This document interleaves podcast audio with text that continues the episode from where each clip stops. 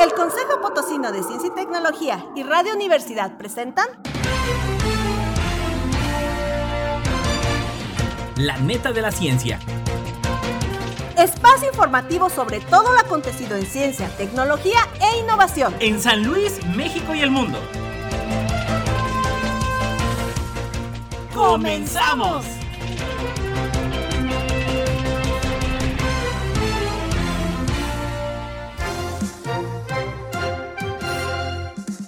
Hola, ¿qué tal? Muy, muy buenos días, con el gusto de saludarle. Pues bueno, ya pasamos la mitad, 7 de julio, programa 60 de la neta de la ciencia. Claudia, muy buenos días.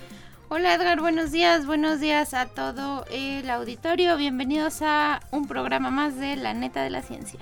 Recuerde seguir la transmisión a través del Twitter, Instagram y YouTube en arroba coposit y en Facebook nos encuentra como Consejo Potosino de Ciencia y Tecnología. Saludo a todos los que nos siguen a través de la transmisión del 88.5 en FM, 1190 en AM y 91.9 en el Altiplano Potosino. Un saludo a toda la región Altiplano de nuestro bello estado. Y ya lo sabe también, si, si no alcanza a escuchar la neta de la ciencia cuando es en vivo, bueno, pues la neta de la ciencia en Spotify.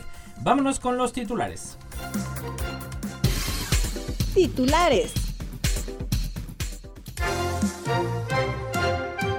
Capacitan a personal del IPCID en el manejo y almacenamiento de materiales. Será San Luis Potosí entidad piloto para nuevo modelo curricular de la SEP. Ceremonia de egresados 2022 del IPCID, 42 de maestría y 19 de doctorado. Universidad Autónoma invita a diplomado en prevención de lavado de dinero, anticorrupción y fintech. El médico Gregorio Barroeta como profesor de física. La astrónoma Julieta Fierro explica por qué los temblores en la Tierra y Marte son distintos. México no está cuidando su biodiversidad. Esperanza Martínez. IPN recibe premio INPI a la innovación mexicana 2022. Tecnología mexicana apoya al desarrollo económico en seis países de América Latina. Entregan premio L'Oreal UNESCO en París a destacadas científicas. ¿Por qué coqueteamos? Experto de la UNAM responde. Nanopartículas controlan la luz como las señales dirigen el tráfico. El MIT presenta microrobots voladores inspirados en luciérnagas. Conectan 64 telescopios para observar la estructura del universo. Infertilidad masculina y su vínculo con la obesidad infantil. Una cámara fluorescente única para detectar vida fuera de la Tierra. ¿Por qué en las personas ciegas es frecuente el insomnio? ¿Cómo regulan su ritmo eh, circadiano si no perciben la luz? Secretos del envejecimiento revelados en reptiles y anfibios. Explicación al misterio de qué pudo desatar la última edad de hielo. ¿Se puede diagnosticar el autismo y el TDAH analizando los ojos? Noticias locales. Y bueno, pues entrando en las netas locales desde Código San Luis, claro, te platico que con el objetivo de preparar a personal del Instituto Potosino de Investigación Científica y Tecnológica IPCIT, se llevó a cabo un curso de capacitación en el manejo y almacenamiento de materiales a través del uso de maquinaria. Lo anterior para cumplir con el Reglamento Federal de Seguridad, Higiene y Medio Ambiente de Trabajo, sección segunda, operación y mantenimiento de maquinaria y equipo, lo que permite contar con el personal capacitado para el manejo de montacargas, grúas, calderas y demás equipo cuya operación puede ocasionar daños a terceras personas o al centro de trabajo. Al concluir con los cursos de capacitación, operación y manejo seguro de montacargas y el de capacitación y certificación en manejo de montacargas, se entregaron a los participantes constancias de competencias y habilidades laborales, documento avalado por la Secretaría del Trabajo y Previsión Social, en el que queda acreditado que el trabajador realizó y aprobó un curso de capacitación. La capacitación a los operarios certificados consistió en más de 14 horas del curso práctico y 12 horas del curso teórico, precisó Crescencio Hernández, quien para finalizar remarcó el interés del IPCIT en capacitar a su personal. Lo trascendente es que se esté capacitando continuamente al personal del instituto, ya que los mantiene motivados a la vanguardia en cuanto al conocimiento de las actividades que realizan y eso redunda en una integridad o seguridad de las personas. En otras netas te platico sobre que San Luis Potosí será entidad piloto para el nuevo modelo curricular de la SEP. La Secretaría de Educación de Gobierno del Estado dio a conocer esto eh, San Luis fue incluido como entidad piloto en el nuevo mapa curricular en educación básica que impulsa la Secretaría de Educación Pública al ser uno de los tres estados con mayor avance para su implementación en el próximo ciclo escolar. Esto lo informó el titular de la CEGE, el licenciado Juan Carlos Torres Cedillo, mediante un comunicado de prensa. El funcionario puntualizó que la determinación emanó de la reunión nacional plenaria ordinaria del Consejo Nacional de Autoridades Educativas que se celebró el 23, 24 y 25 de junio en la ciudad de Puebla.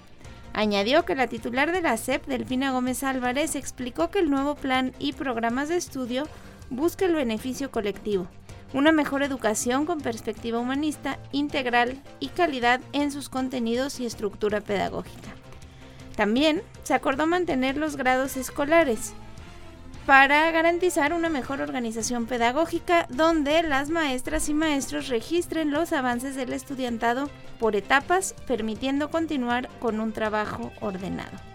Torres Cedillo confió en que las recientes reuniones de este nuevo gobierno, encabezado por Ricardo Gallardo, con las autoridades educativas federales fortalecerán el trabajo interinstitucional para lograr una educación de excelencia para niñas, niños y adolescentes potosinos, buscando que el proceso educativo en el nuevo ciclo escolar nivele los aprendizajes que no hayan sido óptimos en la formación a distancia que se ha dado en los años anteriores en el marco de la pandemia importante estos trabajos, pues bueno, para atender precisamente el tema del rezago que tanto ha afectado pues a toda la comunidad estudiantil. Y en otras netas locales, claro, te platico desde Crónica y bueno, en más netas precisamente del IPICID.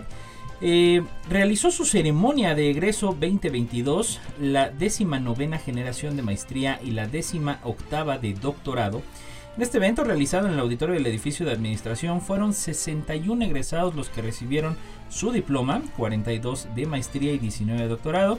La ceremonia se realizó de manera híbrida según los protocolos sanitarios por la pandemia del SARS-CoV-2. Del total de egresados, 29 son mujeres y 32 hombres. Importante esta participación y 21 de los egresados son de San Luis Potosí, 40 provienen de 19 estados de la República Mexicana y 2 provienen del extranjero, uno de Colombia y otro más de Cuba. El presidium presencial estuvo conformado por el doctor Luis Antonio Salazar Olivo, director general del IPCIR, la doctora Lina Raquel Riego Ruiz, secretaria académica del IPCIR, y por los jefes de las cinco divisiones del IPCIR, el doctor eh, Sergio Casas Flores, jefe de la división de biología molecular, la doctora Elizabeth Hubert Sangwald, jefa de la División de Ciencias Ambientales, el doctor Sanjet Kumar Vera, jefe de la División de Geociencias Aplicadas, el doctor Arturo Zavala Río, jefe de la División de Control y Sistemas Dinámicos, y el doctor Braulio Gutiérrez Medina, de la División de Materiales Avanzados, quienes entregaron los diplomas a los egresados. Como invitado de honor a esta ceremonia de egreso participó el doctor Jaime Urrutia Fukugauchi, investigador del Instituto de Geofísica de la Universidad Autónoma de México y miembro del Colegio Nacional.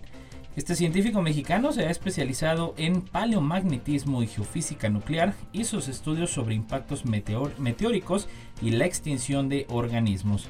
Al respecto, el doctor Salazar Olivo indicó que se cumplió con un muy alto grado de las metas establecidas porque las deserciones en nuestros posgrados son mínimas. Los estudiantes que no pudieron avanzar en sus estudios fueron minoría, casi indistinguible de lo que pasa en condiciones convencionales. Eso significa que tanto nuestros estudiantes como nuestros técnicos académicos e investigadores hicieron su mejor esfuerzo para salir adelante a pesar de las condiciones de pandemia y de escasez de recursos materiales. Ante la escasez de recursos materiales contamos con un gran arsenal de recursos intelectuales que son los que pusimos en juego y que seguiremos utilizando para seguir formando el personal técnico y científico que el país necesita. Enhorabuena por todos los graduados del IPC. Así es, muchas felicidades a estas generaciones de egresados del IPC y muy alta la, participación de estudiantes de todo el país, ¿verdad? Así es, muy importante. Enhorabuena para el IPC. Te platico también que la Universidad Autónoma está invitando al diplomado en prevención de lavado de dinero, anticorrupción y fintech. Esto de la redacción de Código San Luis, la División de Estudios de Posgrado de la Facultad de Derecho Abogado Ponciano Arriaga de la Universidad Autónoma de San Luis, realizará el diplomado Prevención de Lavado de Dinero, Anticorrupción y FinTech del 12 de agosto al 3 de diciembre de este año. Va a ser en modalidad híbrida, por lo que se convoca a personas interesadas a inscribirse y participar. El maestro Paulo Magaña Rodríguez, coordinador de la oferta educativa, comentó en entrevista que según algunos reportes la delincuencia organizada blanquea 25 mil millones de dólares al año en nuestro país. De ahí la importancia de ofrecer este diplomado, que no solo va dirigido a oficiales de cumplimiento en materia de lavado de dinero que tienen las instituciones financieras, sino también a abogados, contadores, administradores y al público en general interesado en el tema.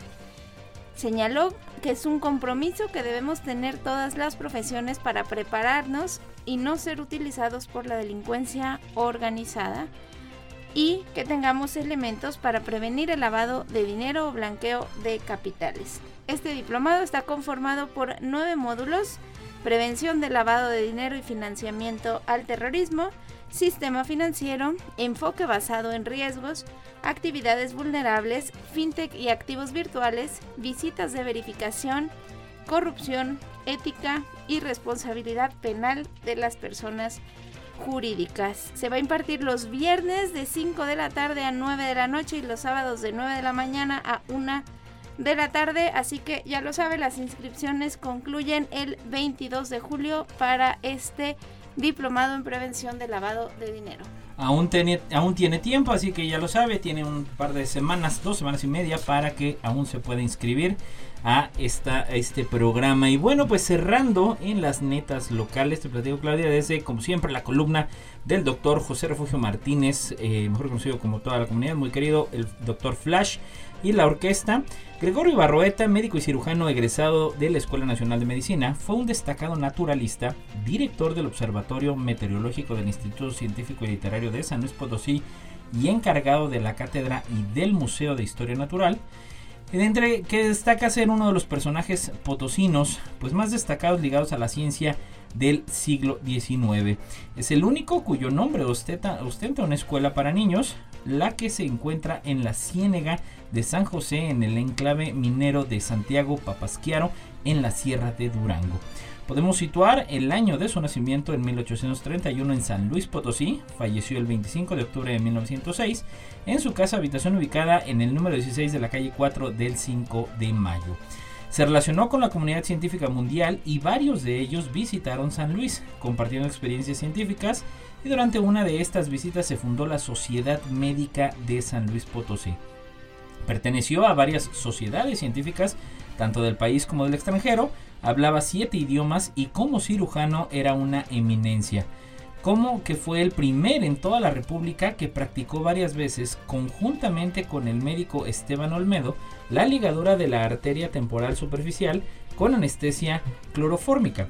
Ambos realizaron también hacia 1873 una operación de meningocele cervical. Se dedicó con especialidad a los estudios biológicos y botánicos. Sus investigaciones sobre la flora potosina fueron revisadas por una academia de la ciudad de Viena, quien impuso los nombres científicos de Viola barroetacea y Barrotea setosa a una de las desconocidas variedades de plantas que él envió y clasificó.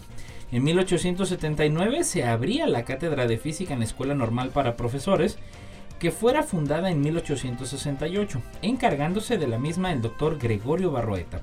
En el Colegio Seminario Conciliar también se incorporaría junto a las materias religiosas la materia de física para los estudiantes seminaristas, ofreciéndose en el sexto año de estudios preparatorios, atendida por el doctor Barroeta quien además impartiría la cátedra en el Colegio Politécnico de San Luis, que se abriera a finales de la década de los 70 del siglo XIX. Interesante esta historia de la ciencia, pues ya hace más de 100 años.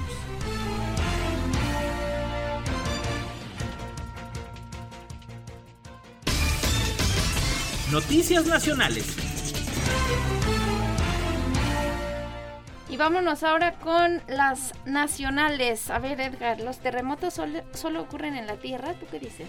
Ay, no sé, la verdad es que digo, nunca he vivido ninguno, espero nunca vivirlo. Este, pero bueno, ya se pasa en otro lado, ya como que uno se preocupa menos. Pues los movimientos telúricos resulta que no son exclusivos de nuestro planeta, también suelen presentarse en otros objetos celestes como Marte o, escuche nada más, la Luna, en la Luna tiembla. Para conocer la sismicidad de estos cuerpos, la NASA cuenta con un sismógrafo que fue creado por investigadores europeos. Ahora, Julieta Fierro Gosman, investigadora del Instituto de Astronomía de la UNAM, explica cómo ayuda este dispositivo a entender más acerca de los planetas. En Marte, el pasado 4 de mayo, los científicos detectaron un terremoto de 5 grados y en este caso, la especialista detalló que las ondas sísmicas se transmiten de diferentes formas en medios líquidos y en medios sólidos. Y por ello, si observamos qué tipo de ondas son los que atraviesan la Tierra, podemos conocer más su estructura interna. De acuerdo con la UNAM, este sismógrafo también permitió conocer así las capas del planeta rojo. Hasta la fecha se han detectado 1500 temblores, de los cuales el más fuerte se suscitó en agosto de 2021.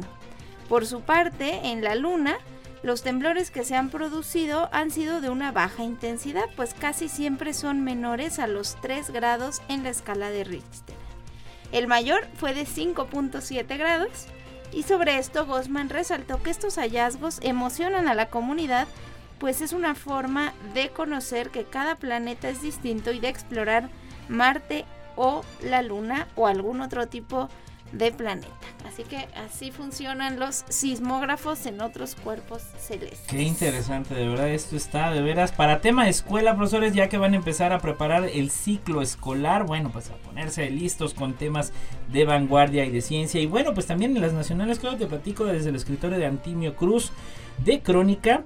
Eh, México no está cuidando su diversidad, declara Esperanza Martínez. Y bueno, pues la diversidad eh, biológica que existe en México es una riqueza que muchos países aprecian con claridad, pero que dentro de nuestro propio territorio pasamos por alto. Este patrimonio natural no solo incluye a miles de especies animales y vegetales, sino a millones de organismos microscópicos presentes en los ecosistemas y que participan en asociaciones e interacciones benéficas para que la vida persista y evolucione.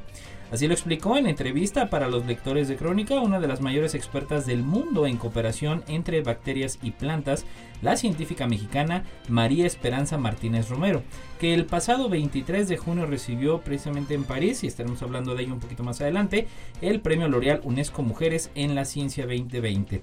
En 1991 descubrió que la cepa Ribosubin tropici podría aportar altos niveles de nitrógeno a las legumbres, que son las plantas más consumidas a nivel mundial, incluso en situaciones de estrés provocadas por la acidez del suelo, el contenido de metales o las altas temperaturas. Desde entonces, ella y su equipo han descrito decenas de especies de Rhizobium en diferentes interacciones con plantas. Sus aportaciones son importantes a nivel internacional porque México es el centro de origen y diversificación del maíz y el frijol y porque el entender los procesos biológicos para fijar nitrógeno pueden ayudar a disminuir el consumo de fertilizantes hechos mediante síntesis química. México no está cuidando su biodiversidad. Hace años una compañía quiso patentar como suya una variedad de frijol amarillo y hubo que salir a pelear para que la revocaran. Después una compañía de Estados Unidos quiso patentar a los maíces que son capaces de fijar nitrógeno y tuvimos que luchar nuevamente. Nadie tiene el derecho de patentar el maíz y el frijol. Los domesticaron nuestros ancestros y debemos defenderlos, así como a las bacterias asociadas. Expuso a la investigadora que realizó investigaciones de posgrado en el Instituto Nacional de Investigación Agronómica en Toulouse, Francia. Finalmente, bueno, en la ceremonia donde el Congreso de la Ciudad de México otorgó a la doctora Esperanza Martínez la medalla Mario Molina por investigación científica, la investigadora biomédica llamó a no burocratizar más los procesos para financiar la ciencia con recursos públicos. Así que conciencia a nosotros como ciudadanos para cuidar nuestro hábitat. Así es, y te platico en otros temas que el Instituto Politécnico Nacional recibe premio del Instituto Mexicano de la Propiedad Industrial a la Innovación Mexicana. El galardón fue entregado por el desarrollo de la innovación tratamiento de la enfermedad de Chagas utilizando tartrato de ketanserin, la cual podría constituir una alternativa terapéutica para tratar ese padecimiento con menos efectos secundarios que los que generan los fármacos que se emplean actualmente. Este reconocimiento busca impulsar el talento mexicano y los proyectos de innovación, así como promover la cultura de la protección a través de patentes, modelos de utilidad y diseños industriales nacionales. El grupo de investigación que obtuvo el galardón lo encabezan los doctores Gildardo Rivera Sánchez del Centro de Biotecnología Genómica y Benjamín Nogueda Torres de la Escuela Nacional de Ciencias Biológicas, quienes a lo largo de ya 15 años han enfocado sus estudios a la búsqueda de nuevos tratamientos farmacológicos contra el parásito que causa la enfermedad de Chagas. Gildardo Rivera Sánchez precisó que el propósito de las investigaciones que dirige es contar en el futuro con tratamientos más cortos y de dosis menores para reducir los efectos adversos y generar un mayor apego de alrededor de un millón de mexicanos que padecen esta infección. El científico, adscrito al Sistema Nacional de Investigadores Nivel 3, estimó que las pruebas en vivo concluirán en dos o tres años. Si los resultados son favorables, se podría pasar a una etapa clínica y lo ideal sería combinar estos compuestos con los tratamientos ya existentes para mejorar su efecto sin generar tantos daños adversos, así como reducir los costos y los tiempos de administración, ya que actualmente se prescriben en lapsos de 2 a 3 meses continuos. La enfermedad de Chagas se transmite al humano mediante el piquete de la chinche besucona, infectada con Trypanosoma cruzi, que es endémico de América Latina. Consta de tres fases de infección. En la primera hay síntomas como fiebre e inflamación de párpados. El periodo suele ocurrir sin sintomatología y la etapa crónica ya se manifiesta de 15 a 20 años de adquirir la infección, la cual ha generado cardiomiopatías y agrandamiento del colon, entre otras complicaciones. Estamos llegando a la neta de la ciencia, no se despegue, continuamos.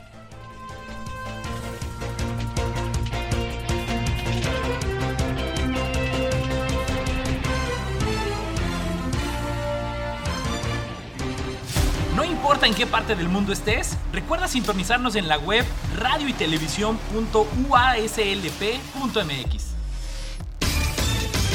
Noticias nacionales. De vuelta en la neta de la ciencia y bueno pues también en noticias y buenas noticias fíjese siempre en el ámbito eh, científico y académico que también bueno pues no perder de vista cuál es el contexto eh, sociocultural y político también de lo que sucede en nuestro país siempre estar atentos pues también otra nota de Antonio Cruz sobre una tecnología mexicana apoya el desarrollo económico de seis países de América Latina.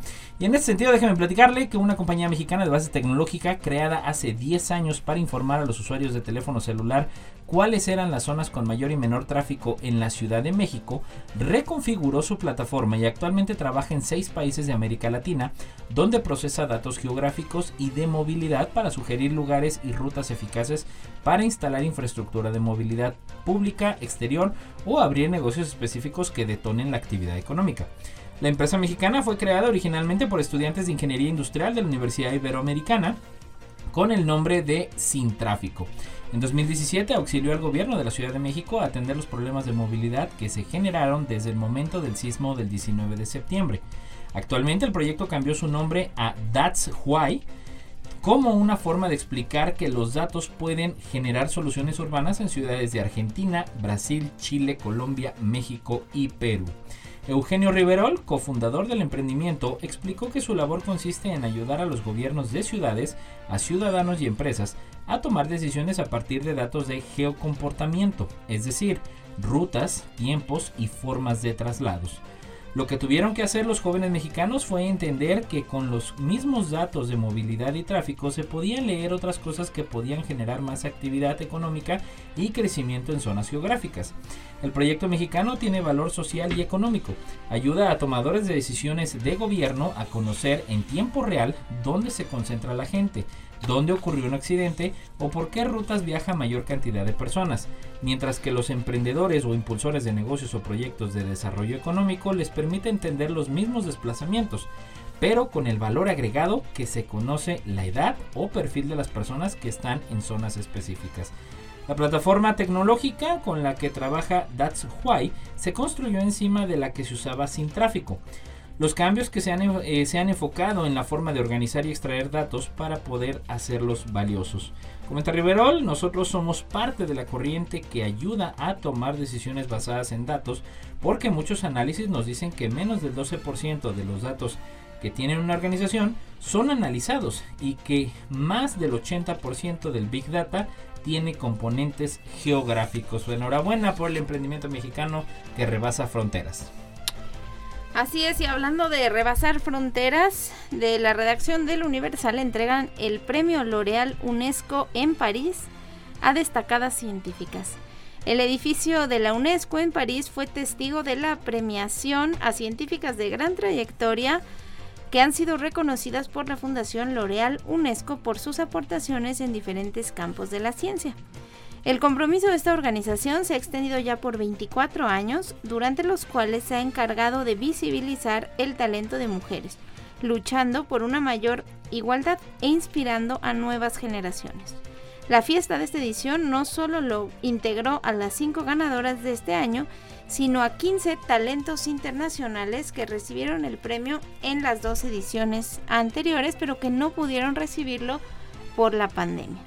La maestra de ceremonias fue una periodista francesa llamada Mary Drucker, quien sin grandes preámbulos dio la palabra a los discursos de apertura a cargo de la directora general de la Organización de las Naciones Unidas para la Educación, la Ciencia y la Cultura y del presidente de la Fundación L'Oréal. La coyuntura de estas organizaciones ha logrado a lo largo de estos 24 años hacer más visible el talento femenino con el apoyo a 122 galardonadas y más de 3.800 jóvenes científicas. La primera en recibir el, premio fue la doctora Edith Hearth, premiada por sus descubrimientos en los procesos epigenéticos que permiten a los mamíferos regular la expresión génica, la cual es esencial para la vida. Ella explicó que su más grande premio es precisamente el trabajo con la gente que ha entrenado y con la que ha colaborado, la esencia final de lo que es un científico. El segundo bloque concentró los trabajos de avances tecnológicos para un mejor futuro, donde se encuentra el trabajo de la química Kyoko Nosaki, la astrofísica Françoise Combe y la mexicana Esperanza Martínez Romero, quien lucía feliz al recibir este galardón. De esta misma forma lo ha hecho también durante cuatro décadas Catalín Caricó, la científica cuyos trabajos sobre el ADN mensajero sentaron las bases para una nueva generación de vacunas contra la COVID y que después de muchos años de luchar contra corriente se ha convertido en una de las científicas más destacadas de todos los tiempos. El premio Caricó es por tema de salud pública y en esta categoría también están, entre otras, la española María Guzmán, Agnes Binaguajo, especialista de Ruanda. Interesante, enhorabuena en un premio, bueno, pues tan prestigioso como es el L'Oreal UNESCO para una mexicana. Y bueno, pues ya en las últimas netas nacionales, que te platico desde eh, el escritor de Alberto Estrada de la UNAM. ¿Por qué coqueteamos, coqueteamos? ¿Por qué coqueteamos? ¿Tú tienes idea de este comportamiento? Bueno, ¿por qué, por qué coquetea una persona? O sea, ¿para qué? O, a, veces, digo, a veces lo entendemos de alguna manera, ¿no?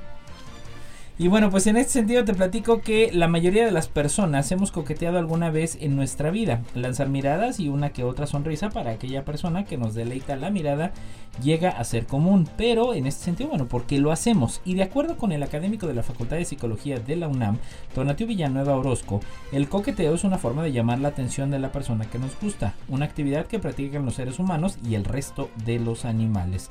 El coqueteo también se puede dar de forma inconsciente. Por ejemplo, algunas personas se sienten atraídas por alguien, pero no lo aceptan, añadió el académico universitario.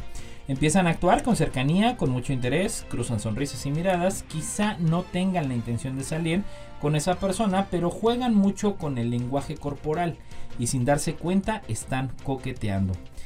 Cuando un hombre o una mujer se saben, eh, se saben atractivos, llegan a utilizar el coqueteo como una forma de controlar, pero también como una arma para acercarse a los demás y obtener lo que quieren. es decir, coquetean de forma consciente, meditada, con alevosía y ventaja. Sin embargo, también hay personas que son así y les gusta coquetear solo por llamar la atención, explica el académico de la UNAM. En ocasiones, esta actividad puede ser confundida o mal interpretada por otras personas. Es decir, puede ser que yo no coquetee, pero mi forma de ser es muy agradable y atractiva para los demás, lo que implica que las personas se sientan atraídas, asegura Villanueva. Generalmente esto sucede con personas que son muy amables o cercanas a otras, ya sea hombres o mujeres, y la otra persona lo percibe como un coqueteo, pero en realidad no hay un interés. Desafortunadamente no hay reglas al respecto, por lo que es difícil establecer un límite en cuanto al coqueteo. Sería más fácil llegar y decirle a esa persona que me atrae, que me gusta, pero para la mayor parte de las personas no es fácil y por eso el coqueteo concluyó el académico. ¿Cómo ves, Clau? Pues muy interesante y muy compleja que es la, interacción social, ¿verdad? Así es. Noticias internacionales. Nanopartículas controlan la luz como las señales dirigen el tráfico. Esto de Europa Press. Físicos de la Australian National University han desarrollado diminutas diapositivas translúcidas capaces de producir dos imágenes distintas según la dirección en la que la luz viaja a través de ellas. A medida que la luz pasa a través de la diapositiva se puede ver una imagen de Australia pero cuando voltea la diapositiva y se mira de nuevo, se ve una imagen de la Ópera de Sydney. El par de imágenes creadas es solo un ejemplo de un número de posibilidades sin explotar. La capacidad de producir dos imágenes claramente diferentes es posible gracias a la capacidad de los científicos de esta universidad para controlar la dirección en que la luz puede o no puede viajar a nanoescala. El desarrollo podría allanar el camino para nuevos dispositivos basados en luz que podrían conducir a una Internet más rápida, económica y confiable. También esto podría servir como base para muchas de las tecnologías del futuro. Desarrollada en colaboración con colegas de China, Alemania y Singapur, la nueva tecnología utiliza nanopartículas tan pequeñas que unas 12.000 de ellas pueden caber en una sección transversal de un cabello humano. Así de microscópico es. Estas diminutas partículas se organizan en patrones únicos en las diapositivas. Ahí tiene una aplicación clara de la nanotecnología. Exactamente, de lo más interesante lo que están haciendo en el MIT como siempre. Y bueno, este, pues también te platico eh, que se está desarrollando algunos robots voladores inspirados en luciérnagas. Y bueno, siguiendo el ejemplo de la naturaleza, científicos del MIT han construido músculos artificiales electroluminiscentes suaves para robots voladores a escala de insectos. Los diminutos músculos artificiales que controlan las alas de los robots emiten luces de, de colores durante el vuelo, al estilo de las luciérnagas. Esta electroluminiscencia podría permitir que los robots se comuniquen entre sí. Si se envía en una misión de búsqueda y rescate a un edificio derrumbado, por ejemplo, un robot que encuentre sobrevivientes podría usar luces para señalar a otros y pedir ayuda. La capacidad de emitir luz también lleva a estos robots a microescala que pesan poco más que un clip, un paso más cerca de volar solos fuera del laboratorio. Estos robots son tan livianos que no pueden llevar sensores, por lo que los investigadores deben rastrearlos usando voluminosas cámaras infrarrojas que no funcionan bien al aire libre. Ahora han demostrado que pueden rastrear a los robots con precisión usando la luz que emiten y solo tres cámaras de teléfonos inteligentes. Si piensas en robots a gran escala, pueden comunicarse usando muchas herramientas diferentes, Bluetooth inalámbrico eh, y todo este tipo de cosas. Pero para un robot diminuto y con limitaciones de energía, nos vemos obligados a pensar en nuevos modos de comunicación. Este es un paso importante para hacer volar estos robots en entornos al aire libre donde no tenemos un sistema de seguimiento de movimiento de última generación bien ajustado. Dice en su comunicado Kevin Chen, profesor asistente del Departamento de Ingeniería Eléctrica y Ciencias de la Computación del MIT y autor principal del artículo. Él y sus colaboradores lograron esto mediante la incrustación de minúsculas partículas electroluminiscentes en los músculos artificiales. El proceso agrega solamente un 2.5% más de peso sin afectar el rendimiento del vuelo del robot. Importante y más el ejemplo pues del rescate de personas en derrumbes. Así es, y en otras eh, internacionales conectan 64 telescopios para observar la estructura del universo. Un equipo internacional de astrónomos ha combinado por primera vez la potencia de 64 platos de radiotelescopio para detectar las débiles señales de gas de hidrógeno neutro en escalas cosmológicas.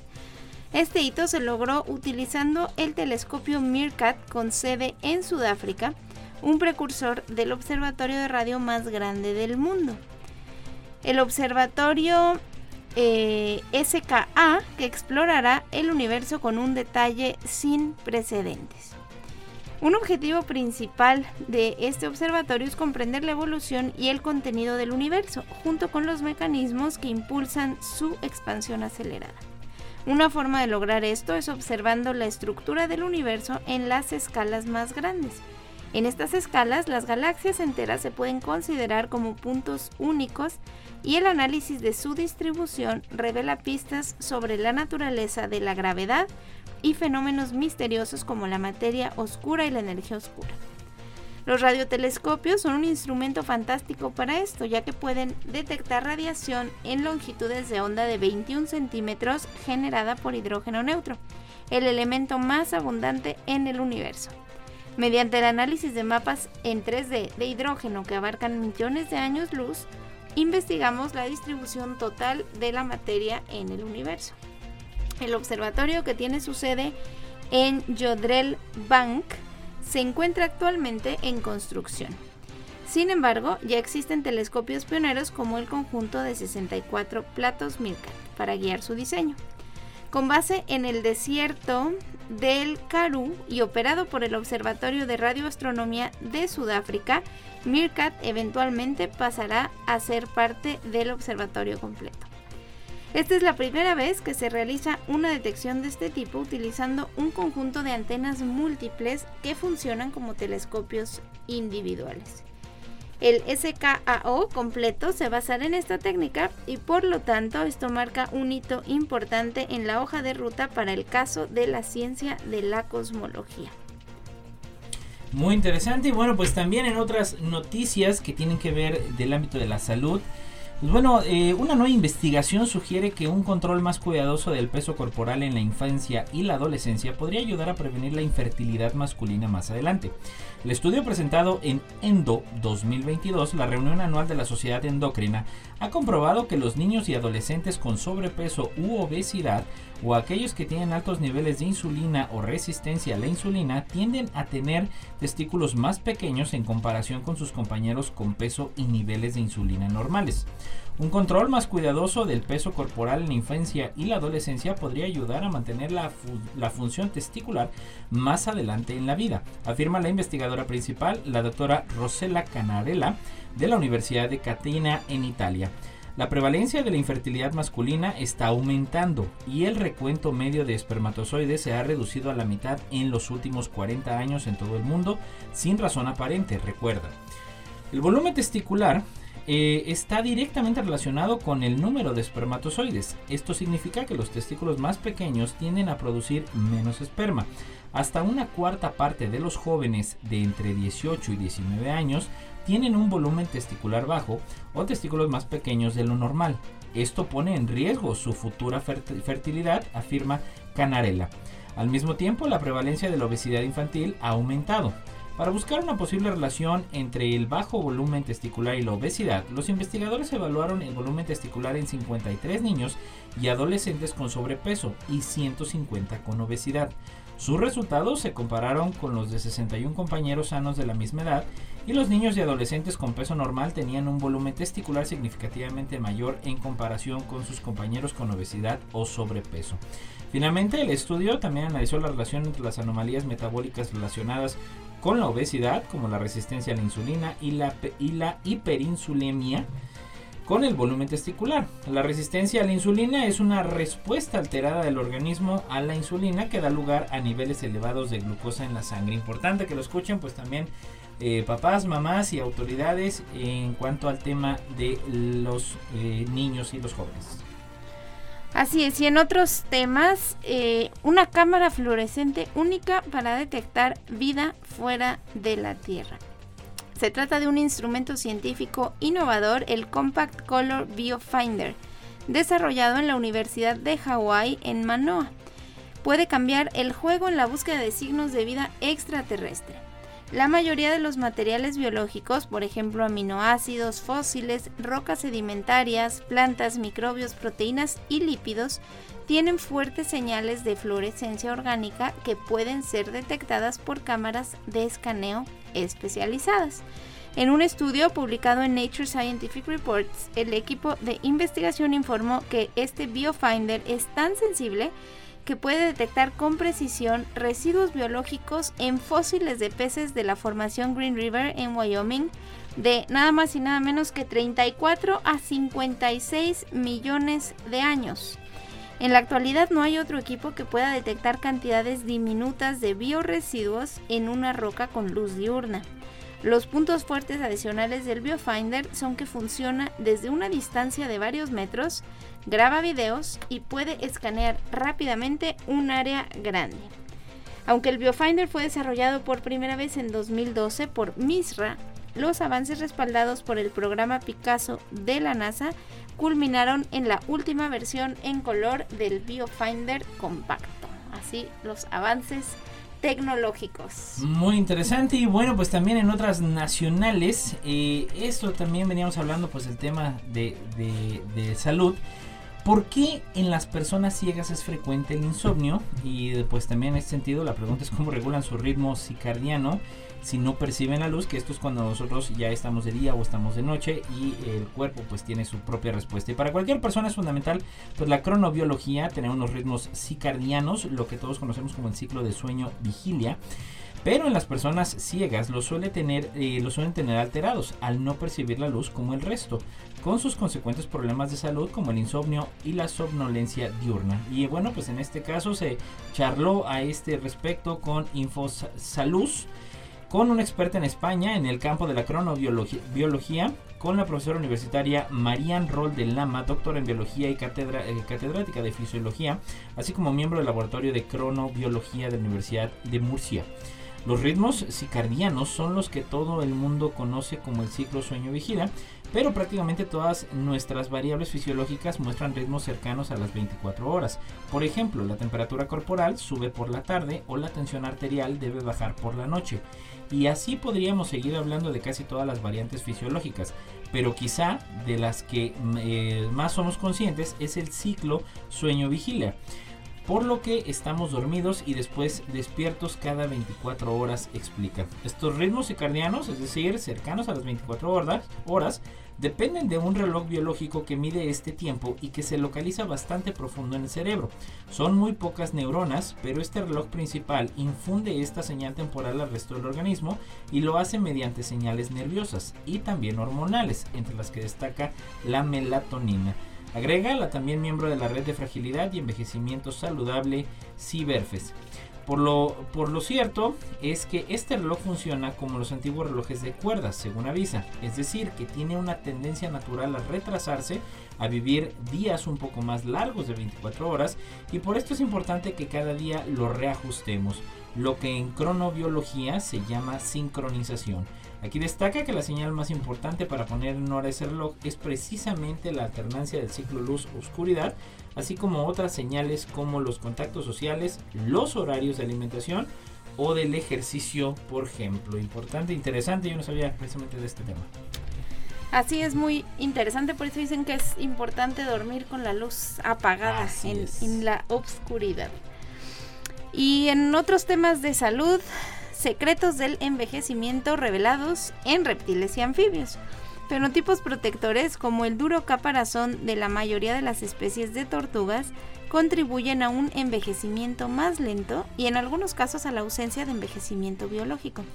Es uno de los numerosos hallazgos del estudio más completo realizado hasta la fecha sobre el envejecimiento y la longevidad de reptiles y anfibios de todo el mundo publicado en la revista Science.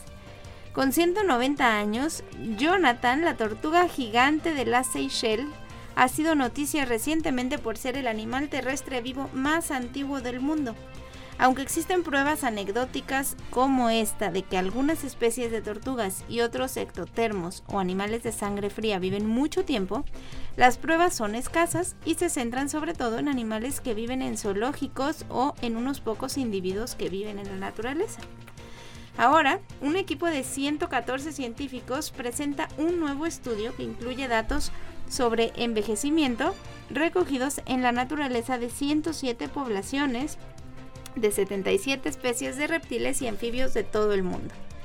El equipo observó un envejecimiento insignificante en al menos una especie de cada uno de los grupos de ectotermos, incluyendo ranas y sapos, cocodrilos y tortugas. Suena drástico decir que no envejecen en absoluto, pero básicamente su probabilidad de morir no cambia con la edad una vez superada la reproducción. El envejecimiento insignificante significa que si la probabilidad de que un animal muera en un año es del 1%, a los 10 años, si está vivo a los 100 años, su probabilidad de morir sigue siendo del 1%. Por el contrario, en las hembras adultas de Estados Unidos, el riesgo de morir en un año es de aproximadamente 1 entre 2.500 y a los 10 años es de 1 entre 24. Cuando una especie presenta una, eh, un deterioro insignificante, el envejecimiento simplemente no se produce. Como ves, la longevidad, de estos reptiles. van a vivir mucho tiempo ya ahora las generaciones más jóvenes. Y bueno, pues en otras de las internacionales, eh, científicos liderados por la Universidad de Arizona han propuesto una explicación a la rápida expansión de capas de hielo que cubrieron gran parte del hemisferio norte en la edad de hielo más reciente. Comprender qué impulsa los ciclos glaciares e interglaciares de la Tierra, eh, que significa el avance y retroceso periódicos de las capas de hielo en el hemisferio norte, no es tarea fácil. Y los investigadores han dedicado un esfuerzo considerable a explicar la expansión y reducción de grandes masas de hielo durante miles de años. Hace unos 100.000 años, cuando los mamuts vagaban por la Tierra, el clima del hemisferio norte se desplomó hasta convertirse en una helada profunda que permitió que se formaran enormes capas de hielo durante un periodo de unos 10.000 años.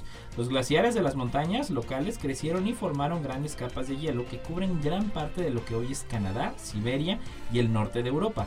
Si bien ha sido ampliamente aceptado que el tambaleo periódico en la, en la órbita de la Tierra alrededor del Sol desencadenó un enfriamiento en el verano del hemisferio norte que provocó el inicio de una glaciación generalizada, los científicos han tenido dificultades para explicar las extensas capas de hielo que cubren gran parte de Escandinavia y el norte de Europa, donde las temperaturas son mucho más suaves.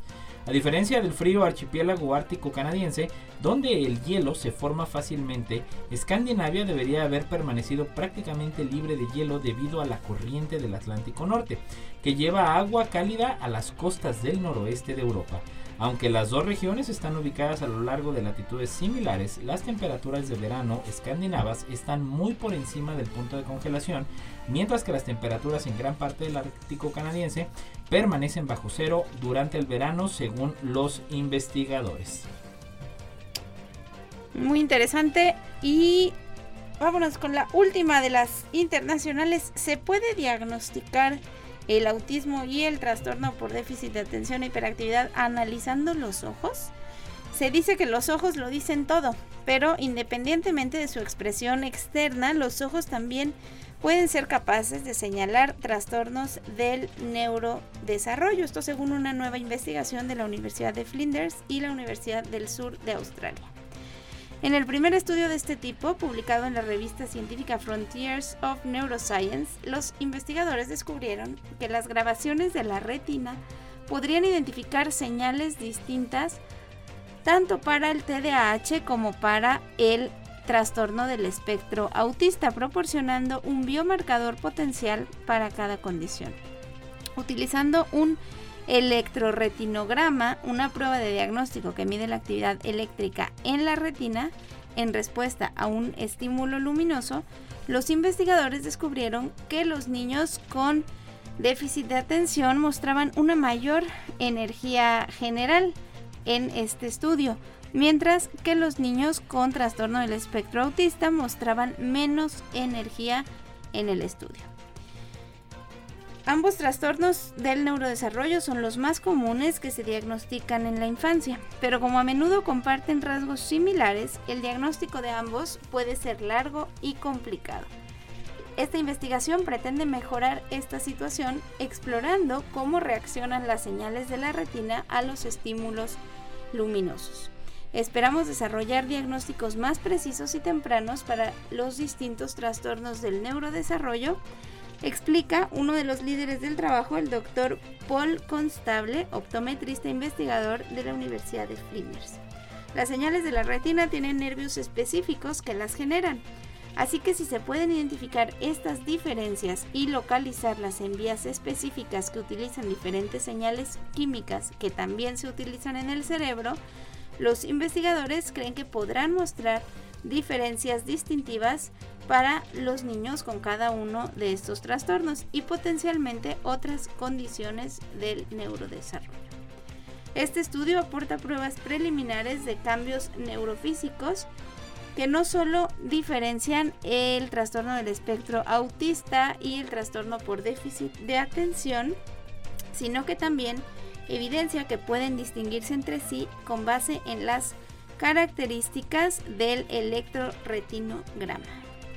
Muy interesante este tema y bueno, los retos para la ciencia en el caso del tema del autismo y TDAH. Y bueno, con esto llegamos al final de la neta de la ciencia. Claudia, muchísimas gracias. Muchas gracias, buen día a todos los radioescuchas. Gracias, Lalo Carrillo en los controles. Nos escuchamos la próxima semana. Esto fue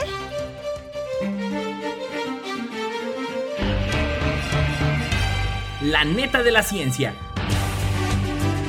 Noticiero de Ciencia, Tecnología e Innovación. Presentado por el Consejo Potosino de Ciencia y Tecnología y Radio Universidad.